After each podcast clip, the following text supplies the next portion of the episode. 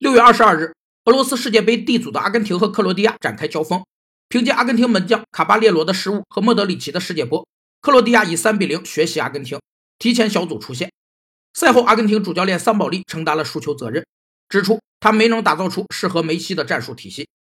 夹皮鱼是一种观赏小鱼，一般被视为柔弱的象征，因此夹皮鱼式的管理表现为仁慈权威者的形象。他们人情至上，只想获得普遍好评。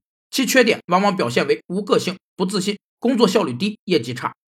夹皮鱼式管理渴望员工忠诚，多赞美少批评，过于依赖下属技能。在管理决策上，夹皮鱼式管理感情用事，过度民主而少有集中，只寻求共识而缺乏决策的独立性。对待错误时，夹皮鱼式管理会无原则的认错，为讨好下属，把许多不属于自己的责任揽到自己身上。桑保利在发布会上向阿根廷的球迷们道歉。但他拒绝评价 C 罗和梅西谁更优秀。